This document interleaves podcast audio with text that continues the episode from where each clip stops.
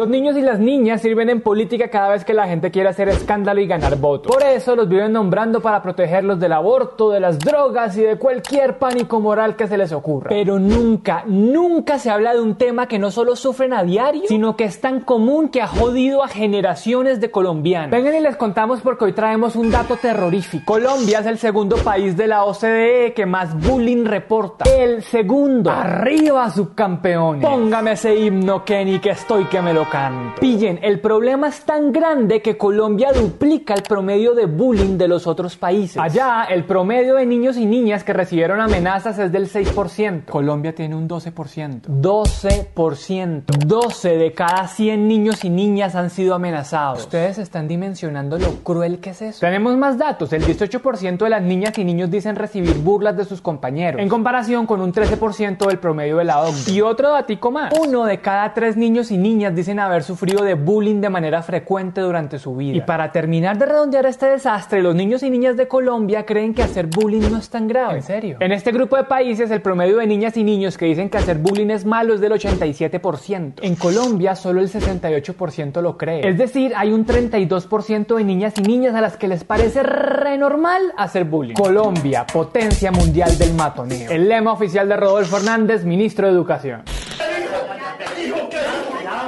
Por esto tenemos que hablar del tema y podemos empezar identificando qué es bullying y qué no es bullying. Por ejemplo, todos los comentarios que seguramente están haciendo debajo de este video porque Juan Carlos fue al estadio y no se puso protector solar y quedó más bien como un personaje de Jersey Shore.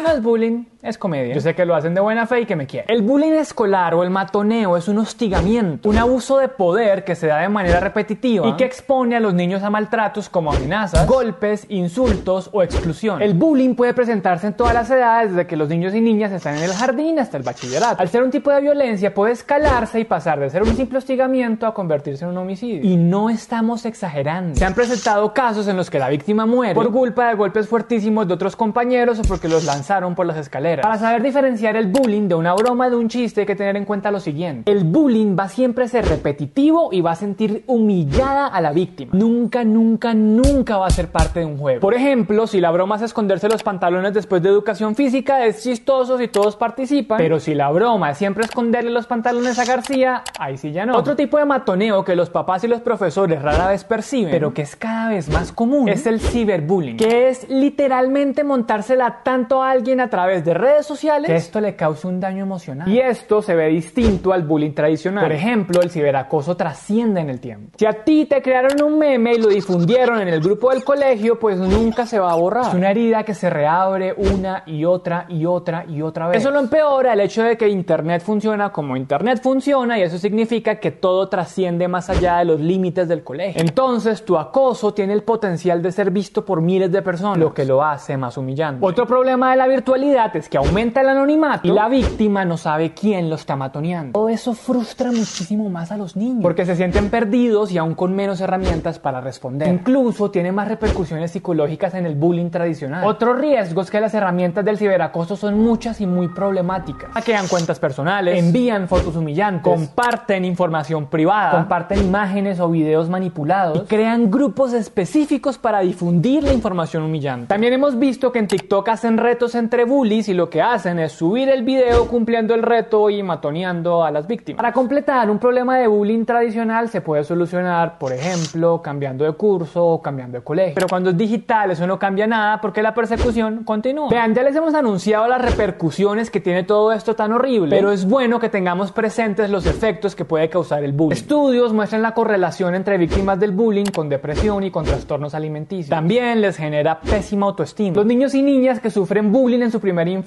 pueden desarrollar tartamudeo por el resto de sus vidas. Las víctimas de bullying también son propensas a que les vaya mal en el colegio, pierdan materias, se echen el año al final, se retrasen en sus estudios. Cuando el niño o la niña no puede denunciar lo que ocurre, empieza a somatizar lo que le genera dolores de estómago, de cabeza o incluso los lleva a autolesionarse. También les cambia la personalidad, se vuelven reactivos o groseros, y tienen menos tolerancia a la frustración. Adicionalmente, se aíslan y esto hace que no sepan cómo relacionarse con el mundo, lo que les afecta a su vida social, su eventual vida en la universidad y en el el trabajo en el que entra. Finalmente, las víctimas de bullying tienen más probabilidad de tener ideación suicida. Esto le parte a uno el corazón. Si usted alguna vez ha sufrido bullying en su vida, sabrá de qué le estamos hablando y queremos leerlo en los comentarios. Ahora, hay otra pregunta que tenemos que hacer. ¿Por qué hay bullying? ¿Qué pasa con estos niños y niñas que se convierten en víctimas? Los niños que tienden a matonear suelen estar expuestos a más violencia. Eso significa que o han vivido el conflicto armado o hay violencia en sus barrios o también están en una familia con comportamientos violentos. Los estudios muestran que los bullies y los ciberbullies no tienen una buena relación con sus papás. En sus casas la autoridad o es muy estricta o está completamente ausente. O también es común que estén expuestos a muy temprana edad al alcohol y a las drogas. Psicológicamente son niños impulsivos, con carencias en empatía y no hay autocrítica o no son conscientes de las consecuencias de sus actos. Ojo, porque el perfil no siempre es el mismo, pero estos son los problemas comunes que han encontrado los investigadores. Al final, estos niños están replicando lo que encuentran en su entorno social más cercano. Ellos ven que el violento, el que carga la pistola, el que humilla al otro, también es el más popular o el que más parejas tiene, pues van a buscar replicar lo mismo en sus propias relaciones. El aspecto cultural también es clave. Si tu padre te ha enseñado que el mundo es de los vivos, que tienes que pegar antes de que te pegue, la violencia va a ser tu actual. Y entonces ustedes se preguntarán, ¿qué hacemos para que esto no pase? Fácil,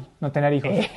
Mentiras. Tampoco, tampoco se trata de ser pesimista. Hay muchas estrategias para prevenir tanto el bullying como el ciberbullying y también para prestarle apoyo a las víctimas. Primero, el 86% de los casos de bullying se detienen si los espectadores actúan para poner límites o para defender a la víctima. Esto sucede porque, según los psicólogos con los que hablamos, lo que alimenta al que matonea o al bully es la aprobación social. Al no existir esa aprobación, no se envalentona, no se siente el chacho, se siente poderoso. Entonces, por ejemplo, si en todos los recreos el bully le quita la plata de las once a García o le roba la lonchera y todos miran y se ríen, el bully lo va a seguir haciendo y García no va a tener la seguridad para enfrentarlo. Pero si varios compañeros ven lo que pasa y le exigen al bully que pare, seguro a la próxima el matoneador se lo va a pensar dos veces antes de hacerlo. Y García no se va a sentir tan solo. Entonces, si se dan cuenta, en los casos de bullying siempre hay tres involucrados. El bully, la víctima y el grupo que puede validar o no la violencia. Segundo, tenemos que acabar la cultura del zap. Te fallamos, Diomedes. Pero usted no sea tan sapo, tan lambón.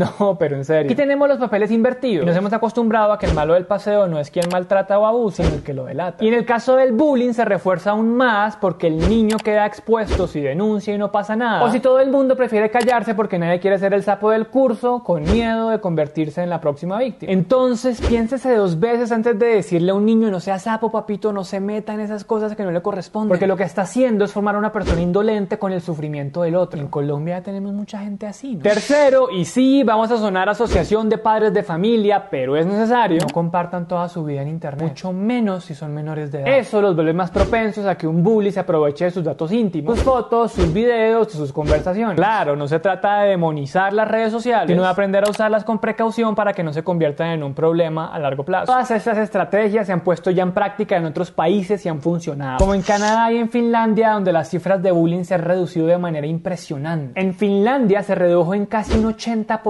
Porque en Colombia entonces no hemos podido arreglar lo mal que estamos? Para empezar, porque lo que nos gusta a nosotros es castigar. La principal respuesta al matoneo es castigarlos, sancionarlos, aislarlos, amenazarlos con expulsión de los colegios. Y eso lo único que logra es generar más resentimiento. Además, a la larga el castigo hace muy poco para la víctima. Porque ni arregla el daño causado, ni le ayuda a reparar su autoestima. Porque si usted no entiende que lo que tenemos que hacer cada vez que haya un caso de bullying es iniciar un proceso en el que todos los involucrados aprendan a convivir mejor, entonces lo que usted está creyendo es que hay niños que nacen para criminales y no hay nada que hacer ahí. Si eso le suena similar a todo el debate que hay sobre la reforma a las cárceles es porque es la misma idea. Creemos que castigando y sancionando ya se soluciona el problema, pero los datos muestran que vamos de mal en peor. Además, Colombia tiene una ley que fue un avance para poner en la agenda el tema de la violencia en los colegios. Sin embargo, se ha quedado corto. Porque quienes tienen que hacerlo, que son las secretarías de educación y los colegios públicos, pues no tienen la plata para poner a andar las estrategias que sirven. Entonces, lo que tenemos es que la mayoría de las campañas antimatoneo no sirven porque se hacen con las uñas, con lenguajes del siglo pasado y sin apoyo de los colegios. Para que vean un ejemplo de lo ridículo que esto es. Existen varios comités de convivencia escolar. Ellos deben sesionar al menos cuatro veces al año. Pero lo que nos contaron es que esa reunionitis se convierte en un proceso de hacer actas y listo. Cumplimos, solucionado el bullying, bórrense de la cabeza este video. Y ojo, no todo es culpa de la gente que está en los comités, sino que no tienen recursos, a veces ni tienen computadores y les toca muy duro con un sistema al que este tema le importa poco. Un mensaje a los políticos que se desgarran las vestiduras por los niños. Dejen de joder en temas que no importan y hagan de urgencia nacional una reforma educativa que incluya herramientas contra el bullying. Para cerrar, queremos darle un mensaje a quienes estén viendo esto y de pronto están siendo víctimas de matoneo en sus colegios. Escúchame, todos los de la puya hemos estado ahí. Te entendemos. Eres una persona valiosa si te hagan sentir lo contrario y no estás sola. Te vale que busques ayuda con las directivas de tu colegio o en tu familia o si es necesario con la comisaría de la familia o con la línea 141 del ICBF. Te prometemos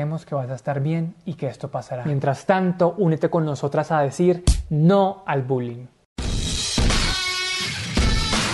Oigan, estamos muy contentos porque esta campaña anual Bullying la hicimos en colaboración con la Unicervantes. Les agradecemos muchísimo por su apoyo y sobre todo la disposición de darle eco a un tema tan importante. También queremos darle gracias a nuestras leyendas. Recuerden que si quieren ser leyenda o quieren aportar un poquito la puya, tenemos una vaca y les dejamos el link en la descripción. Y hoy en el Sugar de la semana vamos a responder la pregunta de uno de nuestros backers. Se llama Kay, que en el Discord de la puya nos pregunta, ¿creen que en algún momento van a poder descansar de los videos sobre Petro?